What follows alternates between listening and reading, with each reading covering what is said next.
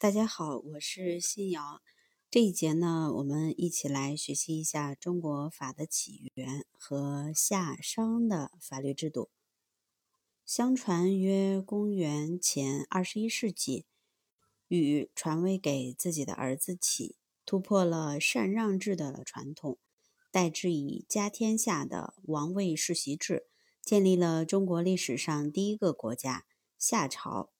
夏朝自启。至桀共存在了约四百余年。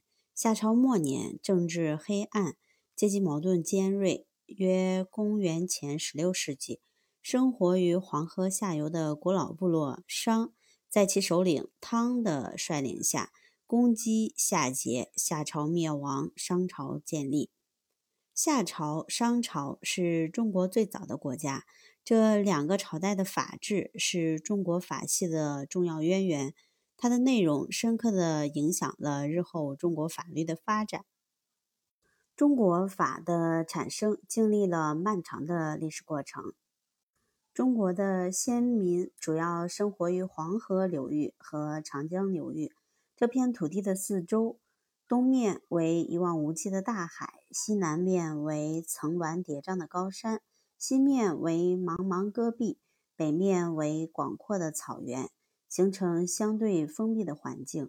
在相对封闭的环境中，自然条件却比较优越，水源丰富，土壤肥沃，非常适合农业生产。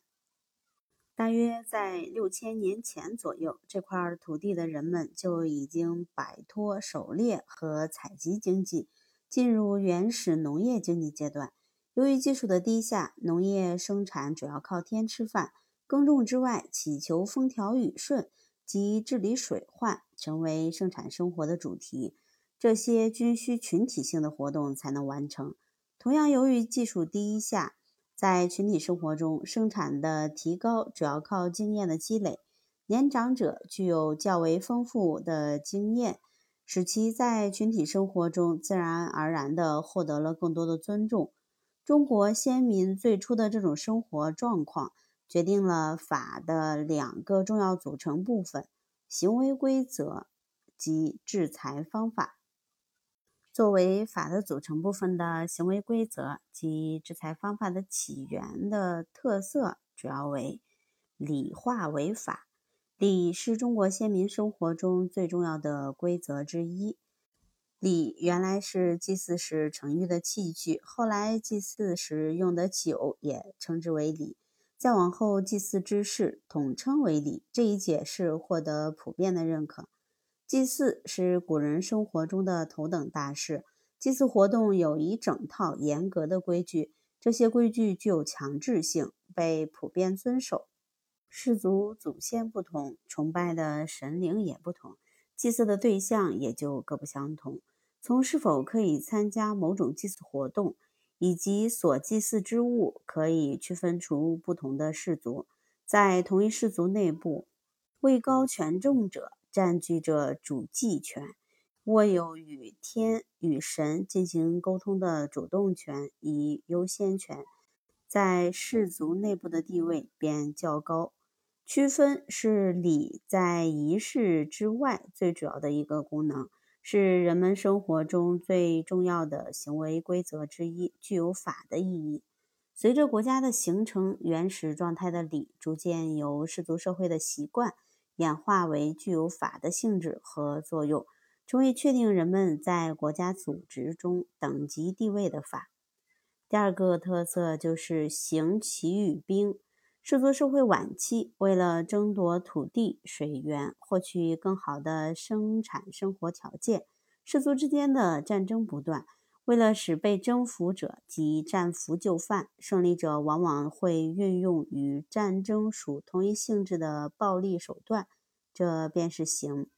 刑由原来具体的砍头含义，发展到泛指所有的刑罚。中国古代。刑的含义往往是指刑罚，是为了保证礼和其他规范实施的重要手段。刑罚与战争密切相关，刑其与兵，兵刑同治，军事武器成为刑具，军事处罚成为刑罚，军事长官转变成为司法官。中国所处的具体历史条件决定了中国法的起源。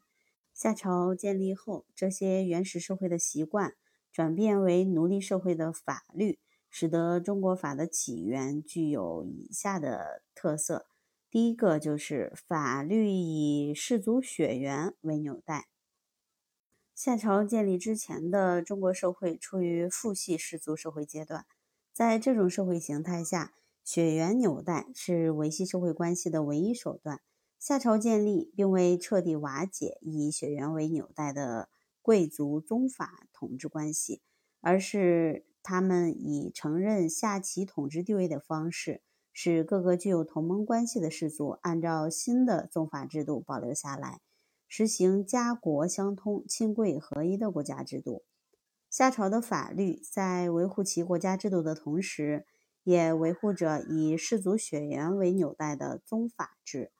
氏族血缘纽带强固，在宗法体制下，各个家族以农业生产谋生。农业生产安土重迁的特性，又使氏族血缘纽带进一步强固，家国一体的格局更加的牢靠。第二个特色为法律内容上以刑事法制为主。由于刑起于兵，在当时的人看来，惩罚与制裁是法的本质内涵。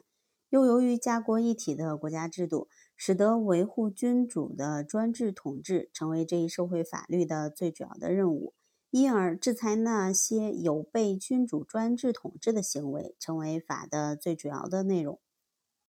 在由于氏族血缘纽带建立起来的早期中国社会。以自给自足的小农生产方式为其主要的社会经济模式，商品经济难以发达，因此法起源时期的中国法律在内容上即以惩罚犯罪的刑事性法律为其主要内容。第三个特色为法律具有早熟性。早期中国法以氏族血缘关系为纽带，以刑事法治为主要内容的特色。较有效地维护了早期的中国社会。夏朝的法律维护专制王权这一特质，经商周一直遗传到后来的封建各朝，使得古代中国的法律在维护君主专制统治的功能上不断强化。中国法起源时形成的以刑事法律为主、礼法结合的特色。既沿袭了传统，又保证了在立法技术较为低下的情况下，法律的完备性。大量的民商事行为可以通过礼加以调整，国家法并不干预。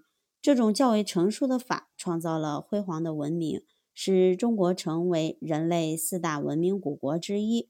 中国法起源时的这些特色，在以后的封建朝代中得以沿袭。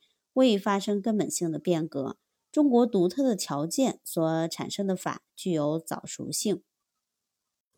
中国法起源的这些特色因素，在中国法的形成中交互作用，并决定了日后中华法系的形成。日后中华法系法自君出，法以礼为精神内核，强调维护宗法伦常关系，法律内容偏重刑法。诸法合体、行政、监理、司法等特点的形成，均与中国法的起源息息相关。